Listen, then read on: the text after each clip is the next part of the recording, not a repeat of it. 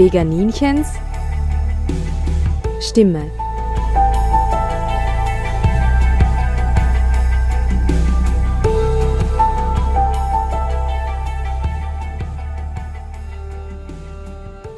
Hallo Welt, hier spricht das Veganinchen.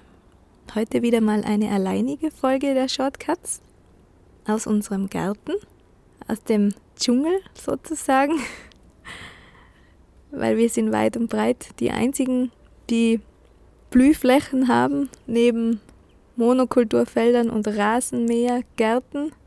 Und äh, deswegen hört man auch ein paar Vögelchen und es sind noch ein paar Bienen unterwegs und auch Spinnen und Käfer. Nebenan auch eine Kuh mit ihrem Glöckchen, die zwar jetzt gerade ganz glücklich ist, aber leider auch nicht an Altersschwäche sterben darf.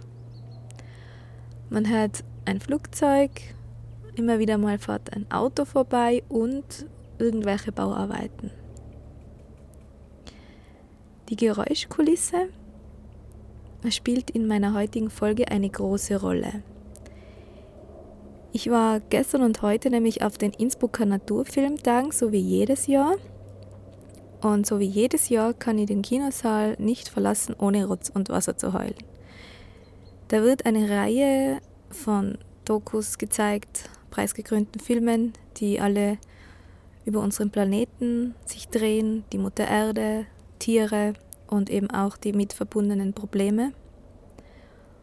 Und gestern war ich den Film Dusk Chorus, bei dem ein elektroakustischer Komponist mit speziellen Mikrofonen in den Regenwald gereist ist in Ecuador, weil dort die Biodiversität noch am höchsten ist und die Geräusche aufgenommen hat.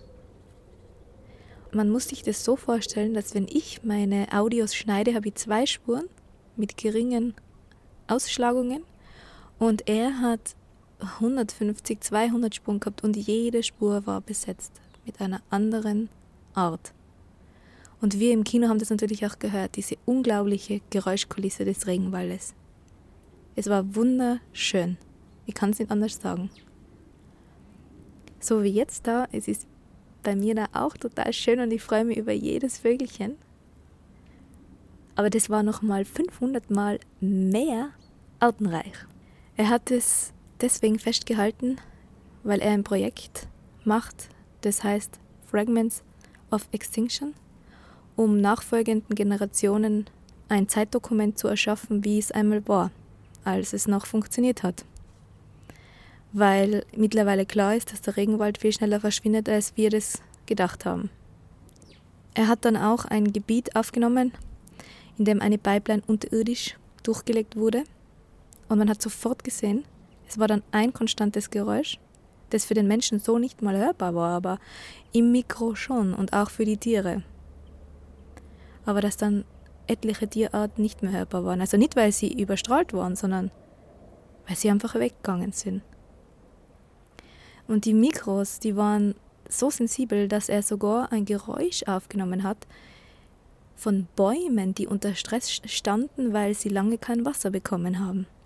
Es war sehr faszinierend und traurig und wertvoll. Und ich habe mir gedacht, ich muss in den Regenwald, ich muss in den Regenwald.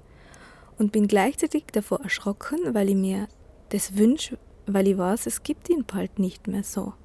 Und ich möchte nicht dorthin, weil, weil ich nur etwas erleben will, was es nicht mehr gibt, sondern eigentlich möchte ich es bewahren. Ich möchte es aufnehmen in mich, um mitzuteilen, was ich da erlebe sehe, fühle, rieche, um vielen Menschen zu sagen, schaut's, was passiert, schaut's. Wir machen das kaputt und nicht nur, weil ich das so super finde, so schön, bin ich traurig drüber, sondern weil es alles ein Ökosystem ist. Wir alle hängen zusammen. Und nicht, weil ich irgendwelchen Individuen nachweine, das auch, ja, ganz wichtig auch deswegen, aber weil wir ein System sind, ein Ökosystem, die Meere, der Regenwald, wir hängen alle zusammen und wir tun uns selber weh, wenn wir dem System wehtun.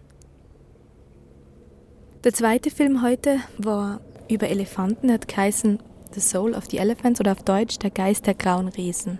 Und was soll ich sagen? Es ging um die Seele der Elefanten, Das ist natürlich genau mein Thema gewesen. Es ging um zwei Wissenschaftler, also ein Ehepaar, die seit 35 Jahren in Botswana, weil dort noch die meisten Elefantenherden unterwegs sind, forschen. Und man hat sofort gemerkt, wie sehr sie in dem Thema drinnen sind. Also sie sind da ganz nah an ihnen gesessen und haben fotografiert. Und die Elefanten haben wild getan und sind sogar auf sie zugelaufen. Und sie haben genau gewusst, wann müssen sie flüchten und wann ist es nur Gehabe. Sie haben gesagt, solange er nur mit den Ohren schüttelt und Geräusche macht, ist es nur so halb gefährlich. Wenn er ganz ruhig ist und dann seinen Kopf senkt und dann losrennt, dann ist es ziemlich gefährlich. Und sowas weiß man natürlich nur, wenn man schon lange, lange, lange das Ganze beobachtet hat. Und das Schöne dabei war, dass sie natürlich auch diese Besonderheiten uns erzählt haben. Die Dickhäuter haben eine dicke Haut, aber eine sehr, sehr sensible Haut. Sie spüren zum Beispiel, wenn ein Vogel auf ihnen oben sitzt, das mögen sie überhaupt nicht. Da versuchen sie den dann wegzuwischen mit dem Schwanz oder mit dem Rüssel. Ihre Augen, genauso wie bei den Schweinen. Die Schweine finden ja, dass die sehr menschliche Augen haben. Aber die Elefanten haben so weiße Augen. Weiße. Das Faszinierendste dabei war, dass sie einen Friedhof entdeckt haben, der nicht mal von Menschen verursacht war wegen des Elfenbeins, sondern die anscheinend wirklich an Altersschwäche gestorben sind und dass die Elefanten da immer wieder zurückgekehrt sind und diesen Schädel abgetastet haben mit ihrem Rüssel, weil sie getrauert haben und sich verabschiedet haben. Sie haben da wirklich gezeigt, dass jeder einzelne dieser Elefanten von der Herde ist da vorbei und hat den Schädel abgetastet, besonders das Elfenbein, das da noch vorhanden war und das darauf hingewiesen hat, dass da lange kein Mensch war. Das war schon ziemlich berührend. Das heißt ja nichts anderes, dass sie fühlen, dass sie traurig sind, wie sie ihre Kinder großziehen, wie sie sie in Gruppen aufziehen und sie beschützen und sich die ganze Herde anpasst, wenn jemand langsamer ist. Dass sie die Rangordnung einhalten, das sind alles Dinge, die kann man nicht damit erklären, indem man sagt, das sind nur Tiere so handelt mein Sohn, so handle ich, wenn ich für jemanden etwas empfinde. Ich trauere. Und wenn ich mir weiter vorstelle, dass eine Herde unterwegs ist und dann kommt jemand und schießt, das ist eigentlich unvorstellbar. Es ist ja nicht so, dass jemand plötzlich bei meiner Tür reinkommt und mich abschießt. Wenn man einen Hinweis hat, dass ein Lebewesen fühlt und nichts anderes ist es, dann tut man dem noch nicht weh. Geld, ein großer Antriebsfaktor und das eigene Überleben wegen dem Geld, aber das funktioniert natürlich nur im Bezug jetzt auf die Elefanten, weil es Menschen gibt, die dafür zahlen. Sonst wäre das nicht interessant für irgendwelche Wilderer.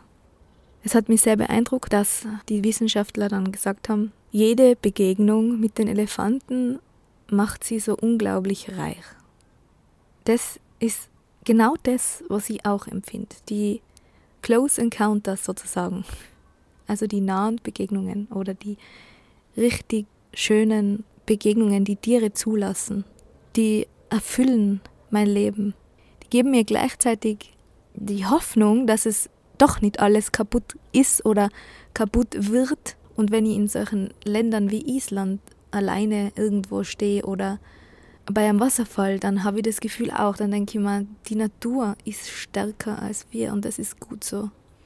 Aber andererseits macht es das eben unaushaltbar, wie immer noch niedergemetzelt wird, dass es Menschen gibt, die dafür bezahlen, sich auf den Rücken eines Elefanten zu setzen, der 70 Jahre nur im Kreis laufen darf und eingesperrt ist, dass es Menschen gibt, die dafür zahlen, dass der Grundstücke in einem Zelt machen darf, dass es Menschen gibt, die dafür zahlen, sich neben einen toten Elefanten zu stellen, dem Internet zu sagen, ich bin ein Held, dass es Menschen gibt, die sich mit Pelzmänteln oder Pelzkrägen abbilden.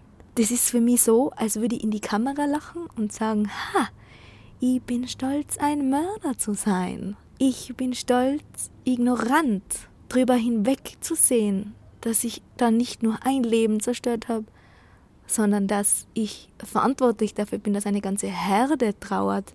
Ich habe denen vielleicht das rangoberste Tier genommen, die Elefantenkuh. Ich habe vielleicht jemanden die Mutter genommen oder den Vater. Ich habe jemanden ein Kind genommen, das derjenige 22 Monate im Bauch getragen hat. Gibt es wirklich in einer Zweier-Konstellation, gibt es wirklich einen Unterschied? Ist das andere nur ein Tier? Wenn bewiesen ist, dass es genauso leidet wie wir? Ich finde nicht. Dazu stehe ich. Dazu stehe ich mit meinen Kaninchen, mit meinem wilden Garten da, mit meiner Meinung, mit meiner Person gegen die ganze Welt, die mir manchmal so nahe kommt, so nahe, dass sie nur mehr einen Meter entfernt ist und sie mich angreifen. Aber dazu stehe ich und jetzt ist gerade ein Eichelheer neben mir gelandet. Der hört auch zu. sind sehr schöne, farbenprächtige, große Vögel. Hm, hallo, du bist auf Sendung. Oh, jetzt ist er weg. das wollte er dann doch nicht. Okay, ich denke, für heute habe ich genug erzählt. Vielen Dank, dass ihr mir zuhört. Vielen Dank im Namen der Tiere und ich sende euch sonnige Grüße zwischen zwei Meisen. Ah, jetzt vier Meisen, fünf. Und bin sehr glücklich, dass ich das erleben darf, dass ich das fühlen darf, dass ich das teilen auch darf mit euch. Bis bald, eure Christina.